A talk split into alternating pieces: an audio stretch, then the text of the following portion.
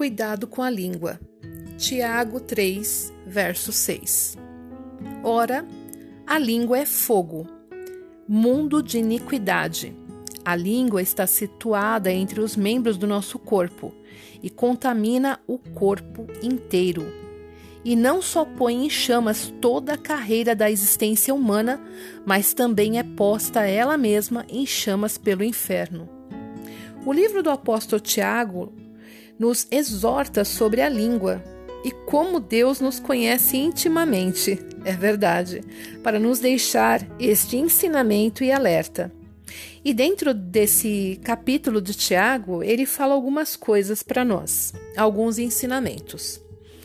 Primeiro ensinamento: quando falamos mais que devemos. Abrimos o nosso tesouro muitas vezes para pessoas despreparadas que possivelmente farão da nossa história um palco de circo.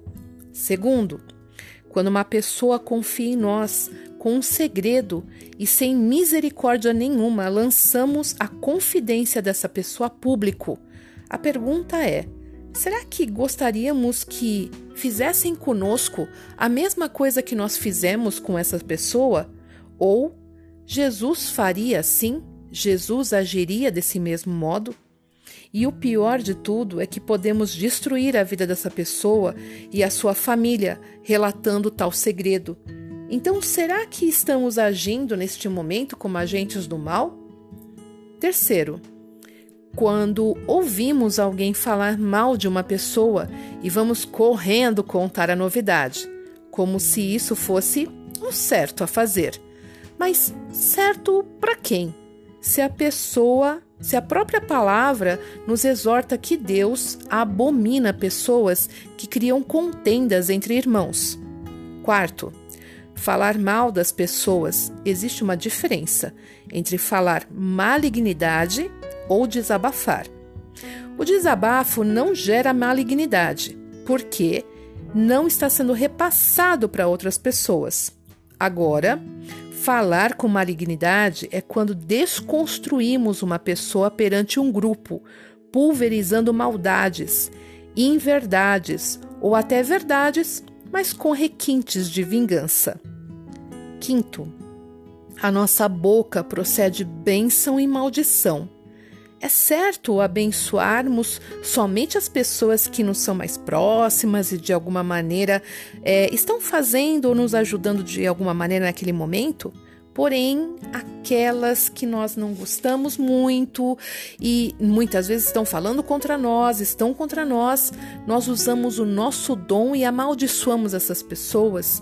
Jesus disse que nós devemos amar o nosso inimigo e mais, orar por ele. Sexto, Tiago fala no verso 8 que a língua está carregada de veneno mortífero. Quando desejamos o mal de alguém, a morte de alguém, quando nosso coração está cheio de vingança. Frases do tipo: profeta fulano de tal falou que a ela, aquela pessoa que me tocou vai ser tocada as famosas covas abertas. Podemos inclusive ver diversos crentes coveiros só esperando o corpo cair na cova para jogar a terra em cima e colocar na lápide: Fui vingado. E talvez até ouvir os outros crentes falando: Aleluias, irmão.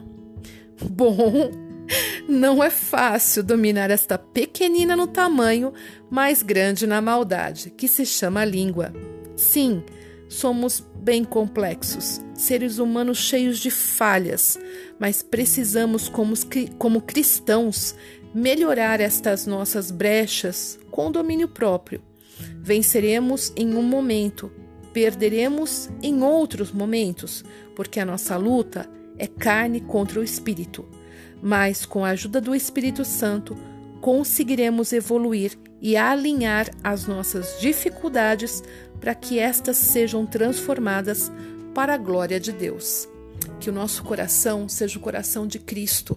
Como Ezequiel 36, 26 fala: Eu troco o seu coração duro por um coração de carne, e eu coloco dentro de você um espírito novo. Que seja colocado um coração de carne aonde nós possamos amar mais, odiar menos, buscar mais o amor de Cristo e menos vingança.